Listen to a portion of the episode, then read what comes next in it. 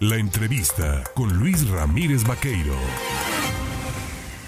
Hoy esta mañana yo le he querido dedicar eh, unos minutitos a dos hechos que la Iglesia Católica eh, ha mostrado este fin de semana, digámoslo así, eh, de forma indistinta, pero pues es la misma Iglesia, ¿no? En principio de cuentas, este domingo hubo una homilía encabezada por el arzobispo de Jalapa, Monseñor Jorge Carlos Patrón para, pues, digamos, acercarse, llevar un mensaje de amor, de paz, intentar de alguna manera eh, sanar el espíritu de los padres, de las madres, de los familiares, de los desaparecidos. Para hablar del tema, yo le agradezco al vocero de la Arquidiócesis de Jalapa, a José Manuel Soso Reyes, de tomarme el teléfono. Padre, ¿cómo está? Buenos días. ¿Qué tal, Luis? Eh, muy buenos días. Un saludo a usted y a todo su auditorio es un tema que el Estado debe a los mexicanos, es un tema pendiente los desaparecidos, ¿verdad? Sí, sin duda, eh, la Iglesia en este mes de julio, bueno, continuamente, pero en este mes de julio eh, ha estado promoviendo la jornada de oración por la paz y por las víctimas de la violencia. Y específicamente el día de ayer domingo, eh, los obispos de México llamaron a toda la comunidad católica y hacer una expresión de cercanía, así como usted lo ha dicho, de cercanía, eh, a expresar oraciones de consuelo, precisamente para las personas, las familias, los padres, las madres de familia, que han perdido eh, alguno de sus hijos, no lo localizan porque se encuentra desaparecido y por supuesto también incluso a los deudos de las personas que, que han fallecido a causa de la violencia. Son muchas las familias, y las personas que viven esta tragedia, esta, esta situación de dolor, porque o han perdido a alguno de sus familiares por la violencia o eh, eh, pues no encuentran algunos familiares que se encuentran desaparecidos.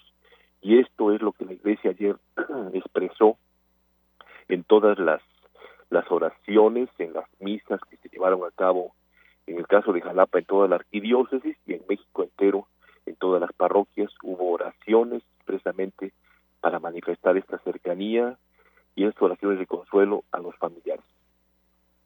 Eh, la iglesia intenta evidentemente eh, confortar, digámosle así, el espíritu de los familiares, pero evidentemente el problema está ahí, latente.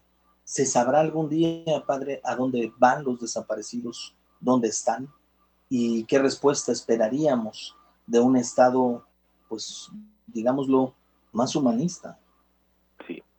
Bueno, eh, la Iglesia junto con la oración que ha expresado y que ha manifestado para, eh, pues, hacerse cercana con las familias, los familias que, han sufrido esta situación y que viven esta este calvario de dolor, también ha estado pidiendo, pues obviamente, justicia. Es decir, que, que estas personas que están desaparecidas, pues ojalá eh, eh, sepamos que cuál es el destino de estas personas. Y esto, pues hay una, una responsabilidad, en este caso, del Estado, eh, de dar cuentas de esta, como usted lo ha dicho, de esta deuda social que, que se vive no solamente aquí en Veracruz, sino en todo el país. Y, pues eso no es otra cosa, sino eh, resultado de la descomposición social que estamos viviendo, pero también pues este incluso de situaciones de impunidad, porque hay muchas situaciones que, que no se resuelven en el caso de la de la de la justicia. Ahora, pasando a otro tema, y evidentemente este, este asunto estará pues latente, seguirá en la observancia, supongo, de todas las arquidiócesis, de las diócesis, de la Iglesia Católica en nuestro país. Está el viaje que hace eh, el Papa Francisco al continente americano, específicamente a Canadá, y no es un viaje titulado como viaje episcopal, es un viaje penitencial. ¿Por qué se hace un viaje penitencial y cuál fue el objetivo del Papa Francisco al acercarse a los pueblos indígenas de Canadá.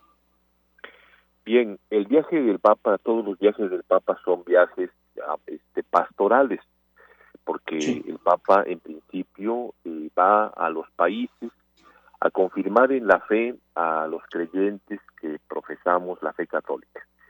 Pero el Santo Padre en su, en su visita a Canadá estos días del 24 al 30 de julio, él ha dicho que, una de las, de las intenciones que, que ha deseado es abrazar a los indígenas en esta peregrinación penitencial. ¿Por qué?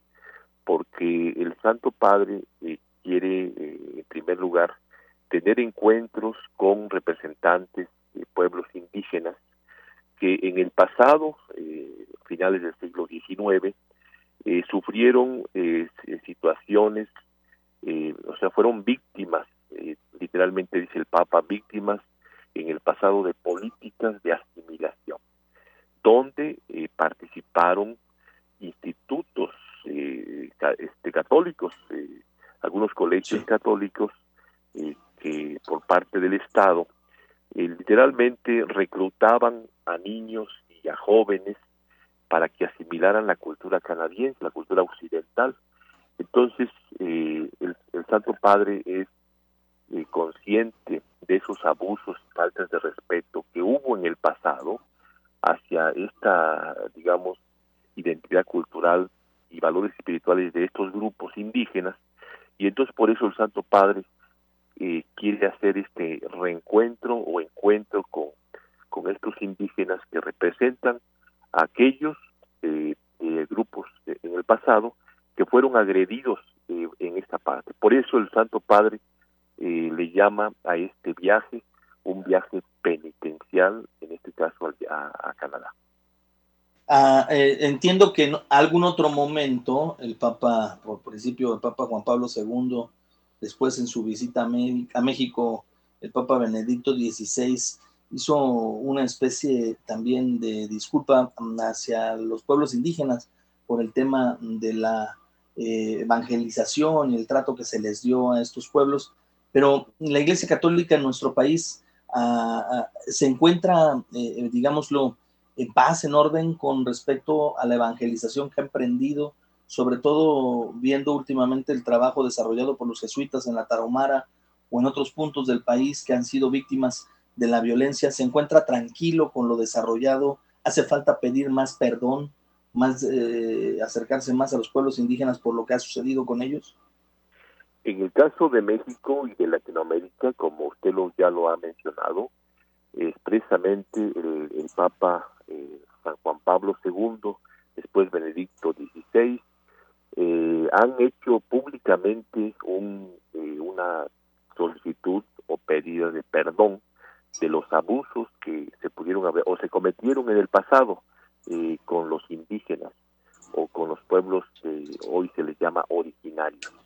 Eh, y por eso el Santo Padre, eh, ahora el Papa Francisco, y a donde quiera que va, y hay, hubo alguna cosa en el pasado que lastimó eh, la identidad de estas comunidades, pues la Iglesia es la primera en reconocer sus faltas y pedir perdón públicamente de esos abusos que pasaron en el pasado, que pues son de grupos, son de, de, pequeñas, en este caso de algunos colegios que, que en Canadá como he dicho, reclutaban a estos jóvenes e incluso no les permitían ni, siquiera eh, expresarse en su lengua, sino que de alguna manera los obligaban a pues asimilar la nueva cultura occidental que les estaban imponiendo, no solamente de parte de la iglesia en ese, en ese estado, sino del mismo estado que quería eh, pues este, que asimilaran la cultura occidental.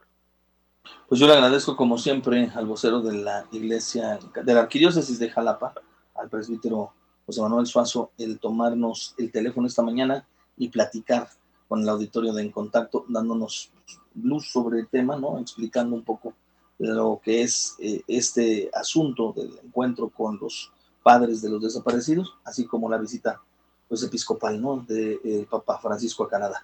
Como siempre, gracias, padre. Buen día. Muchas gracias, Luis. Buen día. Un abrazo.